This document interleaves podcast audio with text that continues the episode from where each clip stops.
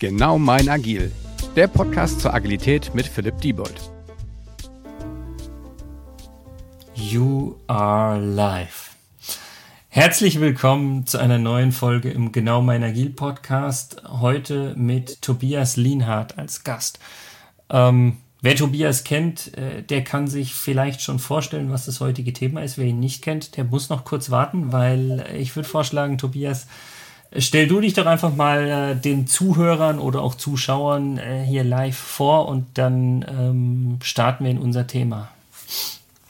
Ja, hi Philipp. Verdammt, damit habe ich nicht gerechnet, dass ich mir auch noch vorstellen muss. Hi zusammen. Ähm, ja, wie Philipp gerade schon gesagt hat, ich bin aktiv. Vielleicht kennt mich der ein oder andere und für die anderen, die mich nicht kennen. Ähm, was mache ich denn so? Ich bin äh, früher Unternehmensberater gewesen. Dann war ich Process Manager, Berater, ich weiß gar nicht mehr. Auf jeden Fall aktuell bin ich, und das ist ja das Spannende für euch vielleicht, ähm, Mentor für Projektmanagement. Und zwar habe ich eine eigene Begrifflichkeit in die Welt rausgeposaunt in der deutschen äh, Sprachwelt, nämlich Project Facilitation. Ist, ist das deutsche Sprache? Deutschen Sprachen, Schwedensprache. Weißt du, äh, Project Facilitation ist ein englischer Begriff, den habe ich auch wirklich mal gegoogelt. Nee, andersrum, ich habe gegoogelt, was Workshops in Projekten machen. Und dann bin ich auf ein Video ge äh, gestoßen bei YouTube von zwei Amis, ist schon, keine Ahnung, fünf, sechs Jahre her. Und die haben von Project Facilitation gesprochen. Da habe ich mich mal schlau gemacht, was ist denn das überhaupt? Da findest du so gut wie nichts. Mhm. Aber ich fand es so passend, ähm, diesen Begriff für das, was ich eigentlich tue, dass ich gesagt habe, die Fahne, die nehme ich mir mal mit. und äh, seither gibt's Project Facilitation. Ja, ich, ich, ich finde es insofern ganz spannend, weil ich bin äh, aus der agilen Ecke kommend natürlich über Facilitation als Begriff gestoßen, wenn man jetzt hier sich den Scrum Master anschaut, was soll der denn machen? Ich will jetzt kein Lehrbuch zitieren oder sonst was, aber da steht mhm. natürlich auch oder läuft man gerne mal über den Begriff des Facilitators oder äh, Moderation oder Facilitation oder wie auch immer quasi drüber, wo ich dachte so, ja, also Scrum Master, der fas ist es facilitiert auch? Ich weiß nicht, was die, das deutsche Verb dafür ist. Ja, ähm, also wenn es ist, ist schrecklich. Aber, aber ich versuche es auch zu umschreiben. Ja, das, das ja dann, dann fang doch mal an klingt. Ähm, aber ja, du bist auf der richtigen Fährte. Genau darum geht's. Also ähm, Facilitation beschreibt einfach eine Moderation einer Gruppe. Ja, also ich gehe oft darauf ein, was ist überhaupt ein Workshop? Weil wenn man von Facilitation spricht, dann beschreibt man eigentlich, dass jemand einen Workshop anleitet oder derart moderiert, dass die Teilnehmenden sich gar nicht so angeleitet fühlen, sondern sich einfach kreativ entfalten können in ein paar Frames, die die Person eben so vorgibt. Und das macht der Facilitator. Und was du gerade also eine, andeutest... eine spe spezielle Art der Moderation, behaupte ich jetzt einfach ja, mal, oder? Ja, ja, genau. Also ich bringe auch ganz oft den Begriff gruppendynamische Prozesse mit rein. Mhm. Also dass ich auch in so einem Workshop das Endergebnis zwar in seiner Art kenne, aber nicht in der detaillierten Ausprägung. Ein Beispiel, äh, du machst einen Zielbild-Workshop. Klar willst du am Schluss irgendein Bild haben oder einen Text, aber da wird nicht äh, drinstehen in deiner Agenda, was da genau alles in diesem Zielbild drin zu haben hat. Ja, also die Ausprägung dessen, was du erarbeitest mit dem Team, die gibt es dann einfach vorher nicht. Hm. Deswegen gruppendynamisch. Mal gucken, wo die Gruppe hinlenkt. Ja. So passt, passt ja auch zum Scrum Master und Scrum Team wieder, ist ja eine Gruppe, also für einen Einzelnen macht ja. das irgendwie wenig Sinn. Und genau. warum jetzt Project Facilitation?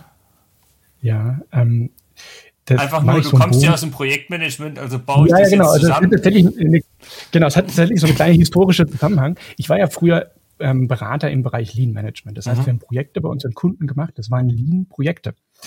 Ähm, da ging es darum, Prozesse, Rollen, was auch immer in den Kundenbetrieben zu neu zu designen, schlanker zu machen, schneller zu machen, was auch immer.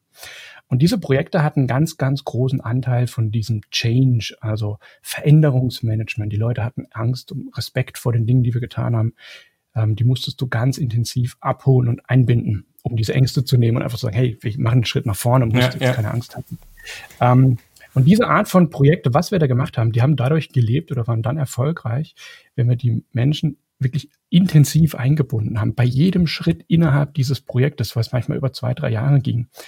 Ähm, und die Art, was wir da gemacht haben, diese Workshops, das ist eben heute auch die Handschrift bei Project Facilitation, die Teilnehmenden nicht nur zu informieren, sondern aktiv reinzuziehen und mitmachen zu lassen. Das ist die Grundidee dabei. Und deswegen Projekt, ein Projekt auf die Art zu facilitieren, das ist nämlich mal diesen komischen Begriff, mhm. äh, dass die Teilnehmer vom ersten Schritt bis zum Abschluss der gemeinsamen Projektparty alles miterlebt und mitgestaltet haben, was wir innerhalb dieses Projektes durchgezogen haben. Mhm. Finde find ich insofern spannend. Das heißt ja nicht ohne Grund genau mein Agil-Podcast, weil ich jetzt nicht sage, es geht hier zwingend nur um Agilität oder agile Projekte oder nicht agile Projekte, sondern hey, das kann ein bunter Blumenstrauß an Mischung oder, oder was auch immer sein. Und genau mein Agil kann auch sein, dass es ein Wasserfallprojekt ist für mich auch in Ordnung, wenn es irgendwie das Passende ist. Ähm, wenn du jetzt sagst, es geht ja aber bei dem Thema Facilitation ganz, ganz viel um Integration, Einbindung, Gruppendynamik und so weiter und so fort, dann, dann stelle ich mir per se die Frage, wo ich sage, naja, so ein vielleicht auch ein bisschen provokant, aber diese äh, klassische Wasserfallswelt, das ist doch mehr so, ja, ich bind die Leute ein, indem ich sozusagen ihnen die Aufgaben gebe und jeder läuft sozusagen seinen Weg. Und äh, im Agilen, äh, ja, natürlich ein bisschen schwarz-weiß der Schweißdenkweise ist es eher so, dass ich sage, hier crossfunktionales Team, wir arbeiten zusammen an irgendwie Aufgaben, gucken, dass wir irgendwie keinen Mini-Wasserfall nach als Burn-Down-Chart haben, sondern irgendwie äh, das irgendwie anders, anders darstellen. Äh, von daher mhm. frage ich mich, ob das Thema Project Facility Facilitation äh, nicht deutlich geeigneter für agile Projekte ist als für klassische Projekte. Nee, ich glaube, du bist gerade gedanklich, oder ich würde jetzt einfach mal die Hypothese aufstellen, du bist gerade gedanklich in die gleiche Falle getreten äh, wie viele von uns. Das ist doch gut. Ähm, ah, oder auch nicht, wie auch immer. Herzlich willkommen in der Schlammpfütze. Ja. ähm, ich suhl mich gleich nee, noch ein bisschen drin, warte ab. Ja, suhl dich gerne da drin. Äh, das Problem ist ja auch in Wasserfallprojekten, ähm, ist genau das, das Problem, dass jeder sein Ding tut. Also die kriegen zwar die Aufgaben zugeteilt, aber jeder ist eben seine eigene One-Man-Show. Ich habe meine Tasks, die ich wegarbeiten muss. Und so ein richtiger Teamgedanke, Team-Spirit kommt gar nicht zum Tragen. Jetzt gibt es aber auch Wasserfallprojekte, die das trotzdem hinkriegen. Und wenn man da genau hinguckt, was machen die anders? Die binden die Leute eben intensiv ein. Also so haben wir es früher auch bei diesen Lean-Projekten gemacht. Am Ende wollte unser Kunde ein schönes Gantt-Chart haben. Was werdet ihr die ganzen Monate machen? Warum kostet ihr als Berater so viel Geld? Mhm. Ähm, was aber dahinter lag, nämlich die Inhalte, die haben wir mit dem Team erarbeitet. Das heißt, es gab einen Roadmap-Workshop, davor gab es einen Zielbild-Workshop. Was machen wir mit euch? Wo geht die Reise hin? Und da haben wir eben die Leute mit eingebunden. Das heißt, die Ergebnisse, die dem Management, unserem Auftraggeber präsentiert wurden, die waren gemeinsam erarbeitet. Und das ist halt die, der, der, der springende Punkt, diesen Team Spirit auch in einem klassischen Projekt ähm, aufzubauen. Und jetzt komme ich dazu, was du sagst. Eigentlich ist doch das wie viel eher was für agile Projekte. Nee, die, die mehr davon profitieren, sind tatsächlich die klassischen.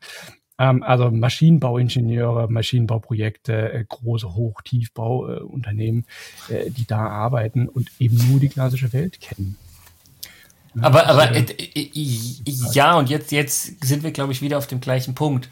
Ähm, warum profitieren die, die sozusagen agil agile Projekte machen, nicht so viel davon, weil ich glaube, dass die diesen, diesen integrativen Teil, von dem du sprichst, der ja in der Project Facilitation sozusagen drin ist, ähm, weil der einfach sozusagen in den agilen Projekten schon viel mehr inhärent sozusagen drin ist. Und wenn es in klassischen Projekten noch nicht so ist, dann profitieren die natürlich viel, viel mehr davon, wenn ich sozusagen da noch was on top setzen kann, beziehungsweise on top ist ja eigentlich falsch, eher so upfront, wo ich sagen kann, äh, wenn, wenn es viel mit Teambuilding zu tun hat, ich, ich musste vorhin gerade schmunzeln, als du das gesagt hast, weil irgendwie klang es für mich fast mehr so, ja, ich baue so ein mini-agiles Vorprojekt, nämlich über dieses quasi, wir machen in Co-Creation eine Project Roadmap und so weiter und so fort, um dann nachher das Ganze irgendwie abzuarbeiten und das Abarbeiten kann ich dann wieder weniger agil zum Beispiel in einem Wasserfall oder so machen. Zum Beispiel, ja, genau. Ja.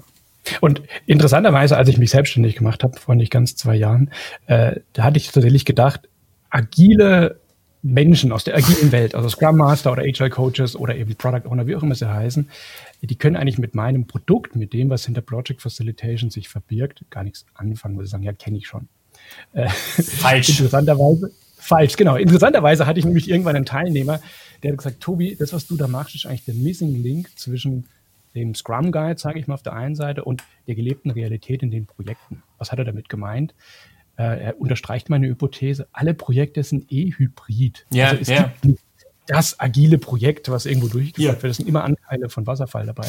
Ja, genau, genau mein Agil, ja. ja.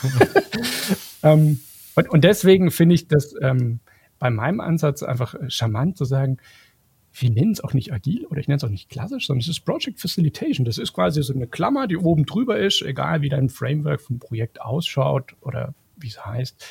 Das ist egal. Und jetzt mal gucken, ob du das auch so siehst, Philipp. Ich habe ganz oft die Erfahrung gemacht, dass Firmen, jetzt nehmen wir mal die klassischen Maschinenbauer, äh, wenn du da reinkommst und sagst, wir machen ein agiles Projekt, was ist die Standardreaktion? Genau, Abstand, ja. Ja, Geh mir Abstand weg. halten, ja. Schockstarre, ja. Ich will bloß nichts von haben. Das ist was für Softwareprojekte. Und es ist so, so schade. Also die Skills, die ein Scrum äh, Master oder ein Agile Coach hat, mit dieser Gruppe zu arbeiten, das Vertrauen aufzubauen, die Leute zu empowern, dass sie sich entwickeln und Ideen einbringen, das kannst du überall nutzen. Und für mich war halt immer so ein Aha-Erlebnis. Wenn ich mit Agilität angefangen habe, sind die Türen zugegangen, die Leute haben das Meeting verlassen und wollten davon nichts hören. Ähm, deswegen, ich rede nicht von Agilität in meinen Projekten. Ich mache Project Facilitation. Was heißt das? Oh, ich binde die Menschen intensiv ein. Vom ersten Kickoff bis zum letzten äh, Termin in einem Projekt sind alle in irgendeiner Form intensiv eingebunden und eben nicht nur mit das sind deine To-Dos, sondern wie gehen wir vor, äh, was machen wir als nächstes, äh, wir haben ein Problem, lass es uns gemeinsam lösen, äh, all diesen Ansatz einfach zu gehen. Hm. Das heißt aber, der nicht, nicht nur du jetzt als, als externer äh, sozusagen Berater, Coach, wie auch immer man die Rolle genau beschreiben mag, sondern wenn du jetzt sagst, du hast jetzt jemandem Project Facilitation, sag ich mal, beigebracht, der jetzt wirklich als Projektleiter in, im Maschinenbau oder was auch immer sozusagen unter, unterwegs ist. Ähm, was würdest du behaupten, muss denn ein Project Facilitator, wenn ich das jetzt mal als Rollenbezeichnung sozusagen nehme. Ja, äh, ja. Was muss der denn können? Und meine Frage hinten dran ist natürlich, hat der nicht wieder ähnliche Fähigkeiten, Skills, Methodiken, wie auch immer, die er braucht, wie jetzt zum Beispiel ein Scrum Master? Mhm. Ja, genau. Also der eignet sich ganz viel an aus der agilen Welt. Also das sind jetzt manchmal die Basics, ja, also so Sachen wie iteratives Arbeiten. Das gilt dann auch eben auf so ein Projekt zu überführen. Was soll das bedeuten? Mhm. Wir werden immer wieder Workshops machen, alle paar Wochen oder vielleicht auch Monate, lieber paar Wochen, ähm, um die nächsten Schritte zu klären, wie wir in diesem Projekt vorgehen oder ein Update zu machen von der Projektplanung, wie wir es auch heute haben. Ähm, diese Person hat dann Fähigkeiten, um überhaupt solche Workshops zu designen und zu moderieren. Das fällt dir ja nicht in die Wiege, ja, so ein klassischer Projektleiter, äh, der das irgendwie an der Uni mitgenommen hat oder eine Ausbildung bei der Gesellschaft für Projektmanagement gemacht hat, der ist erstmal nicht gewillt und fähig, Projektworkshops zu machen. Was sind das für Workshops? Also ein Kickoff-Workshop kriegen die meisten noch gebacken. Ähm, ein Zielbild-Workshop wird schon dünn. Ja?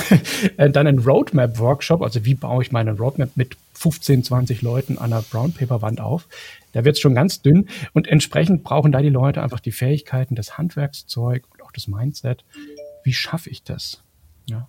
Bing, mhm. bing, kam eine Mail. Ich, ich, weiß es nicht. Wahrscheinlich kam irgendwie ein, einer der, der, der Zuhörer hat mit Sicherheit eine E-Mail an, an dich und mich geschickt.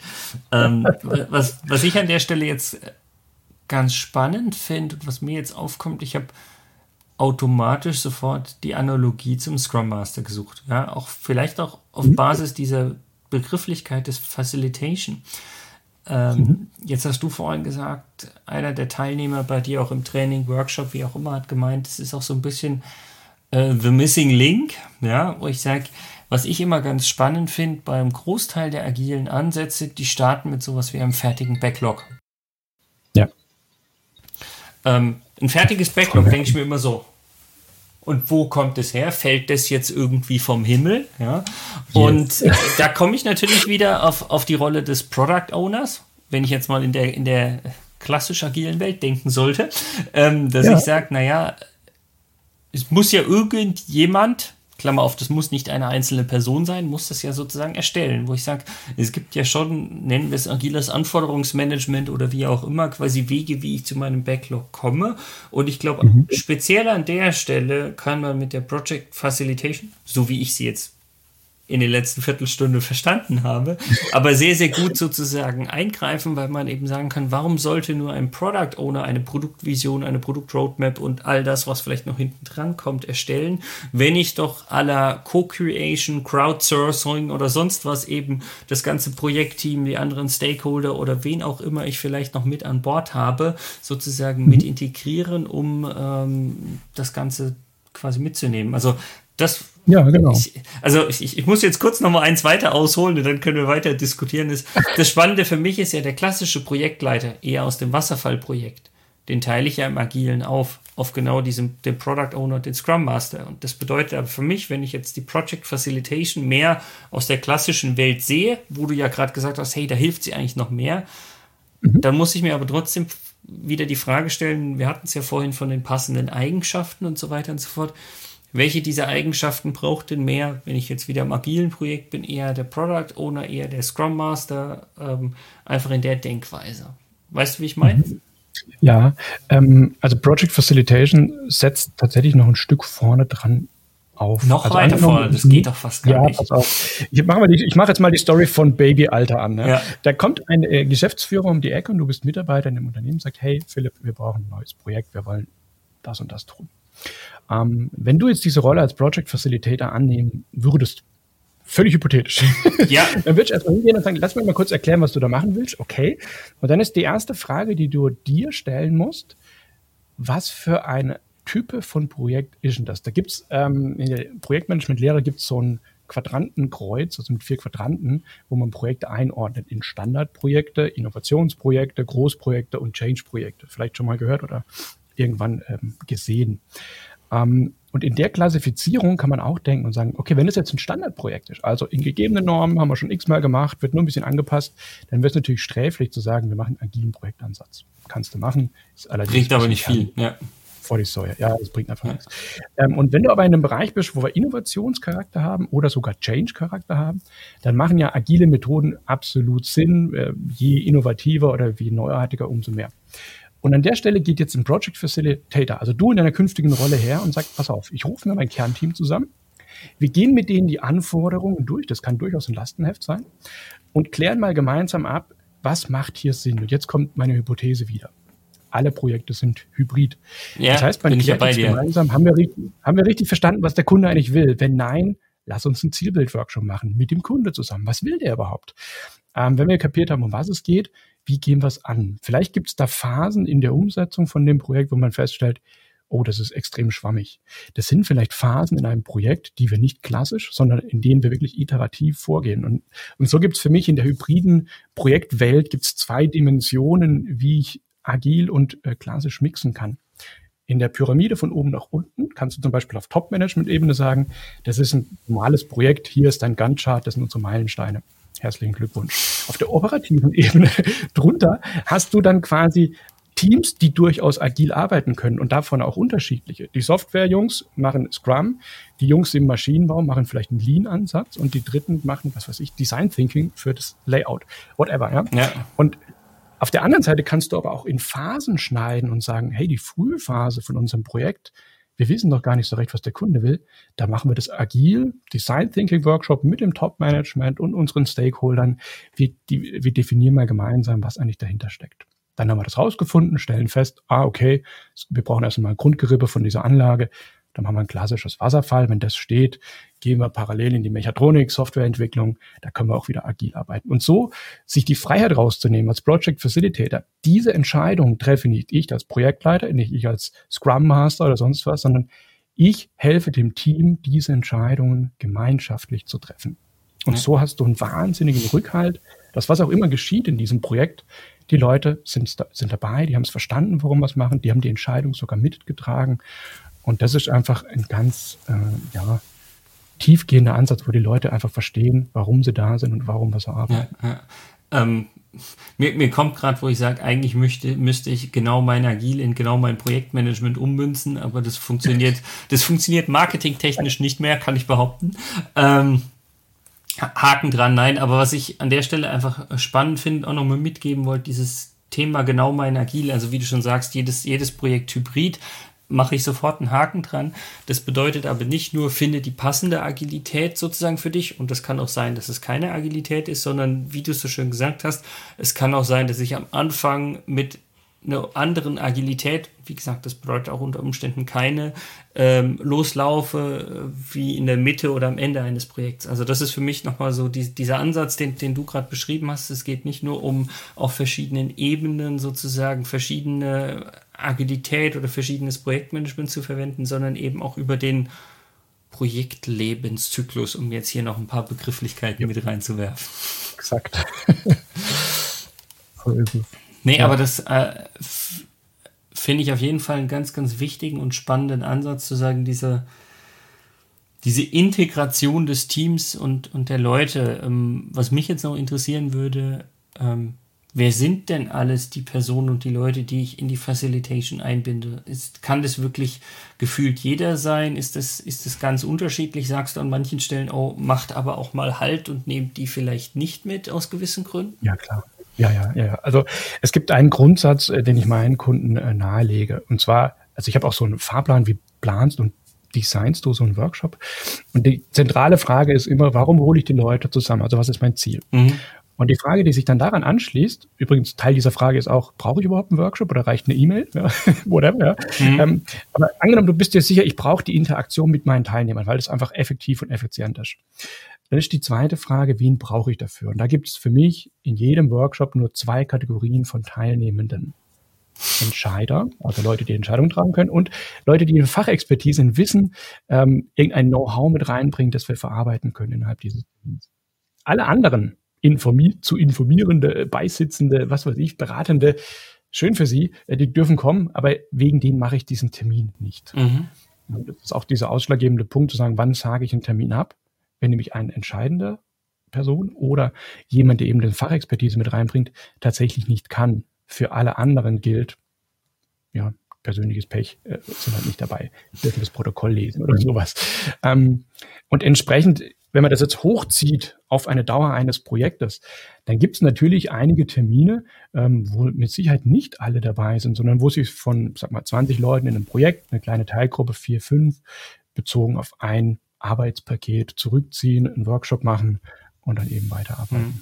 Ich glaube, was an der Stelle noch mal für alle da draußen wichtig ist, klarzustellen, ist, ich glaube, der, der Begriff Entscheider muss man hier aufpassen. Also was du und ich vermutlich damit meinen, ist derjenige, der in diesem Termin irgendwas entscheiden muss, entscheiden kann. Das muss jetzt nicht zwingend immer eine Führungskraft oder sowas sein, weil ich glaube, das ist schon häufig ein Missverständnis. So, ich brauche, ich, ich brauche einen Entscheider in diesem Termin.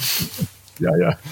Also absolut richtig, Philipp. Ähm, was ich auch immer lehre, ist äh, das Subsidiaritätsprinzip. Das habe ich äh, in der Lean-Management-Welt damals schon aufgeschnappt und äh, seid ein großer Verfechter und Freund davon, auf weit, also wenn die Pyramide der ähm, Hierarchien vor dir hast, auf der unterstmöglichen Ebene Entscheidungen zu treffen. Das kann dann so ein Termin sein, da ist jemand dabei, der ist für die Architektur verantwortlich, dann ist der so unser Entscheider. Oder ist jemand dabei, ähm, keine Ahnung, der ist Designer, der macht die Designsprache, dann ist der der Entscheider in dem Thema. Whatever, ja. Also genau darum geht's. Das heißt nicht, Geschäftsführung, Vorstand muss dabei sein, um Gottes Willen. Hm, ja, was, was ich an der Stelle aber auch noch spannend finde, vielleicht driften wir da jetzt ein bisschen ab, vielleicht ist es auch ein, ein kleines Teilthema der Project Facilitation, ist ganz häufig, wo ich sage, ähm, wenn es ein Meeting ist, bei dem eine Person an die restliche Gruppe informiert, also Beispiel Abteilungsmeeting, ja, der Abteilungsleiter erzählt allen aus der Abteilung, was es Neues in der gesamten Organisation, Konzern oder sonst was gibt. Und dann stelle ich mir immer wieder die Frage, Braucht es diesen Termin oder kann ich, wie du es vorhin schon gesagt hast, reicht da nicht vielleicht auch eine E-Mail aus? Und da ist jetzt für mich die Frage, hat da die Project Facilitation die passende Antwort für mich? Weil ich erlebe, aber nein, ich diskutiere es nachher gleich mit dir. ganz, ganz kurz, ähm, fast alle meine Kunden fragen mich das im Rahmen unserer Zusammenarbeit. Und ich sage, ja, unbedingt, mach dir Gedanken, wie du an jedem Termin, wo Leute zusammenkommen, interaktiver gestalten kannst. Also angenommen, du bist dieser Abteilungsleiter, rufst die Leute zusammen, um was geht's dir? Na klar, willst du einmal die Info raushauen, du kannst aber schon bei der Einladung diese Infotexte mitschicken und sagen, dann treffen wir uns Und dann hätte ich gern euer Feedback dazu. Was löst es bei euch aus? Gibt es da Kritikpunkte? Mhm. Was äh, immer, ja. Und das ist der entscheidende Punkt. Also ich bin nicht per se ein Feind von Informationsterminen, die sind durchaus sinnvoll. Aber wenn die ausschweifend sind und du hörst dir 20 Minuten einen Monolog von deinem Abteilungsleiter an, weil er jetzt die letzte Mail vom Vorstand vorliest, ja, Dankeschön. Das kann nicht Sinn und Zweck der Sache ja, sein. Ja. Wobei, also, also ich bin sofort bei dir, wenn ich sage, hier Interaktion in den Termin einbringen und damit quasi Feedback einholen, was, glaube ich, die gängigste Art der Interaktion oder die einfachste Art der Interaktion sozusagen auch ist. Ähm, mhm. Ich glaube auch, dass das eine Möglichkeit ist, dass ich zum Beispiel aus einer Stunde Abteilungsrunde zum Beispiel nur eine halbe Stunde machen kann, weil für das Thema Feedback brauche ich irgendwie nicht die Stunde. Ähm, das Entscheidende an der Stelle ist, und, und vielleicht da möchte ich mit dir auch nochmal über Project Facilitation sprechen, in der Hoffnung, dass die Zeit äh, uns das noch zulässt, ist für mich immer so, ja, dann habe ich aber doch auch die Erwartungshaltung, dass die Leute diese Informationen, die ich zum Beispiel in diese Einladungs-E-Mail packe, dass sie die vorher gelesen haben. So. Ja. Und damit müssen sich die Leute ja blöderweise die Zeit vorher nehmen. Und ich behaupte, in 80 Prozent der Fälle, nagelt mich bitte nicht an den 80 Prozent fest, aber passiert es dann doch nicht. Und dann sitze ich in dem Termin und frage nach Feedback und ja. ich kriege kein Feedback, aber nicht, weil die Leute kein Feedback geben können oder so, sondern einfach, sie haben es noch gar nicht gelesen. Ja. Äh, unterschreibe ich sofort. Ich würde höher gehen wie 80 Prozent, kein Arsch. Ich, ich, ich meinte 98 Prozent. Entschuldige. Genau. ähm, aber ich gehe kurz auf den Punkt ein. Äh, tatsächlich ist es immer jetzt weit weg vom Project Facilitation, aber ganz kurz an der Stelle. Ähm, du hast ja auch im Projektverlauf immer wieder Situationen, wo du jetzt einfach nur Infos ins Team trägst. Mhm. Und dann gibt es ja diese Pyramide oder diese Kaskade, welche Art der Informationsübertragung ist besser. Ein geschriebenes Wort ist nicht so gut wie ein Text, den du in ein Audio reinsprichst. Ist nicht so gut wie ein Video, das du zeigst, ist nicht so ja. gut für ein realer Vortrag. Ähm, diese Kaskade muss man einfach im Kopf haben. Das heißt, wenn das jemand persönlich erzählt, in eigenen Worten, dann hast du einen ganz anderen Spirit dabei, wenn die Info ja, überkommt. Ja. Deine Frage, auf die Einladung, das sollte eine Agenda mit drin sein. Ich bin auch ein großer Verfechter zu sagen, ohne Agenda brauchst du nicht kommen. Ähm, aber dass du einen Text da reinhaust, ein Word-Dokument mit fünf, sechs Seiten, kann ich vergessen. Also darauf kann ich nicht basierend äh, dann als Terminchen aufbauen. Da gibt es einen Trick von Jeff Bezos. Äh, vielleicht hat Stu oder die Hörer das auch schon mal ähm, mitgekriegt. wer, wer ist denn das? Nein, Spaß beiseite. Äh, Bezos, äh, nobody. Äh, das, das, stille Lesen. Er hat ja ein paar coole ähm, Tipps für die Businesswelt. Und das stille Lesen ist einer davon. Zu sagen, wenn es jetzt wirklich so ein Skript gibt, das kann das Protokoll des letzten Meetings sein oder ein wichtiger, wichtiges Schreiben von der Geschäftsführung oder einem Kunde, ähm, dann nimm dir am Anfang deines Meetings, vielleicht nach dem Warm-up, ähm, zehn Minuten Zeit, teil das Dokument aus oder hängst an Beamer, was auch immer, und dann wird gemeinsam gelesen in Stille. Ja, also jeder nimmt sich diese fünf, zehn Minuten, wie viel man auch braucht. Und wenn alle wieder aufgucken, dann geht's los. Ja, das ist so eine der Methoden, um sicherzustellen, die Info haben alle gekriegt. Mhm. Am Anfang befremdlich, wenn man das zum ersten Mal macht, aber die Methode hat ihre Daseinsberechtigung. Ja, und äh, ich finde, es ist eigentlich gar nicht weit weg von der äh, Project Facilitation, sondern es ist vielleicht ein kleiner Puzzleteil davon, äh, wie du schon sagst, weil das ist dann wieder Meeting Facilitation und wenn du sagst, Project Facilitation bedeutet, die Leute zusammenzubringen und die Interaktion zwischen ihnen zu organisieren, sage ich jetzt einfach mal, dann ist mhm. es ein kleines Puzzleteil und ich glaube aber trotzdem ein entscheidendes Puzzleteil, weil ähm, ja genau und wenn, wenn ich mal kurz die anderen Puzzleteile noch skizzieren darf, um das Gesamtbild mal abzuleuchten. Project Facilitation ähm, geht von der Grundeinnahme auf, aus, dass die Kultur der Interaktion, also wenn wir in Projekten oder auch in Teams zusammenarbeiten, entsteht in den Augenblicken, wenn wir uns wahrhaftig treffen. Das kann virtuell sein oder auch im Meeting vor Ort, im Stand-up.